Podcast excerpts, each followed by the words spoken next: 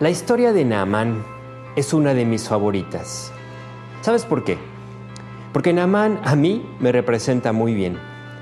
Y déjame decirte, también te representa a ti. Eso es lo que hace la palabra de Dios de una manera única y especial. Es poderosa, es práctica, pero sobre todo es personal.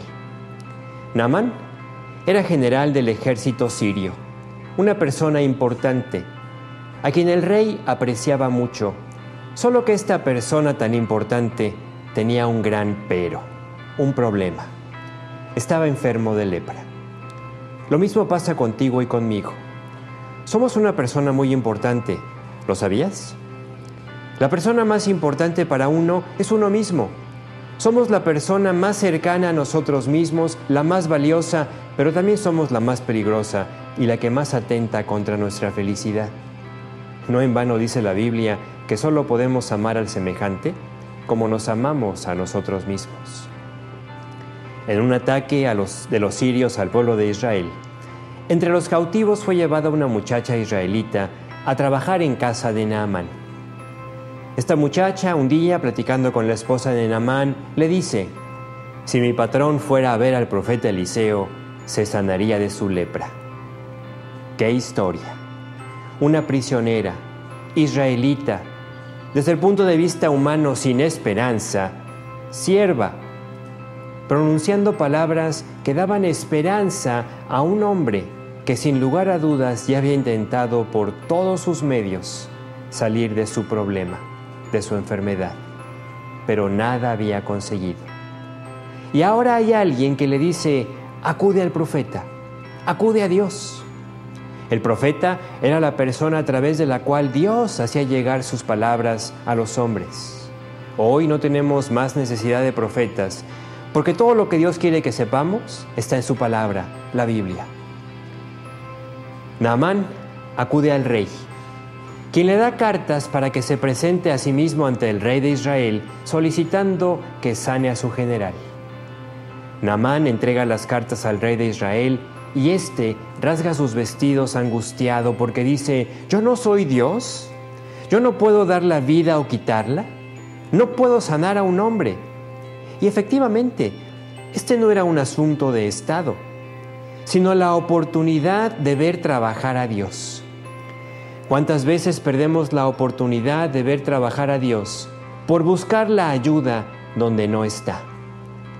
El humilde consejo de la sierva de Naamán fue, busca al profeta, busca a Dios, no al rey, no al hombre.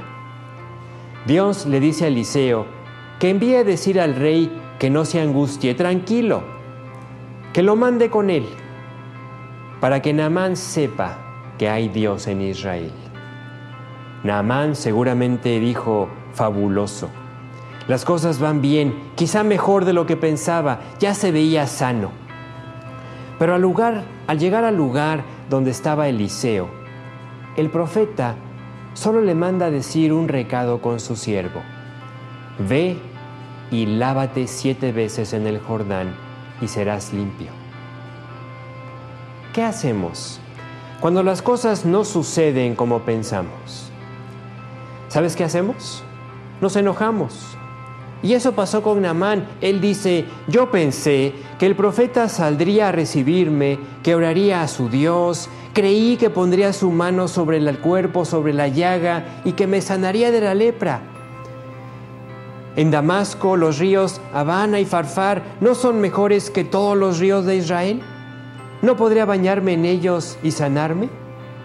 Así que, de manera muy entendible, Naamán se fue muy enojado. Pero sabes qué? Si estamos enojados porque Dios nos pide algo que hagas, que contraviene tus ideas, que contraviene tus planes, solamente tenemos dos opciones.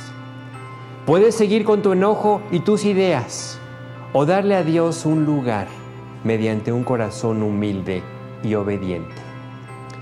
Finalmente Naamán escuchó la voz de un siervo que lo invitó a probar a hacer lo sencillo, a obedecer a las palabras dadas por Dios a través de Naamán y lavarse en el Jordán.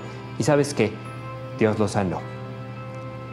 Hoy yo te pido que tú escuches las palabras sencillas que Dios te habla y que decidas obedecer humildemente en tu corazón y que pruebes a Dios, que pongas a prueba al que no falla.